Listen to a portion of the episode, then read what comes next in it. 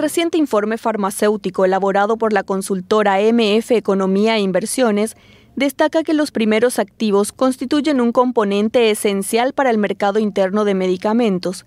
Esto genera una alta dependencia de Paraguay hacia el mercado externo, por lo que las empresas nacionales obtienen estos productos de las transnacionales y de otras empresas. La importación de la materia prima utilizada para la elaboración de productos farmacéuticos verificó una disminución de 8,8% entre enero y julio del 2021 en comparación con el mismo periodo del año 2020. En términos absolutos, en los primeros siete meses del año 2021, esto representaría importaciones por el valor de 20,5 millones de dólares.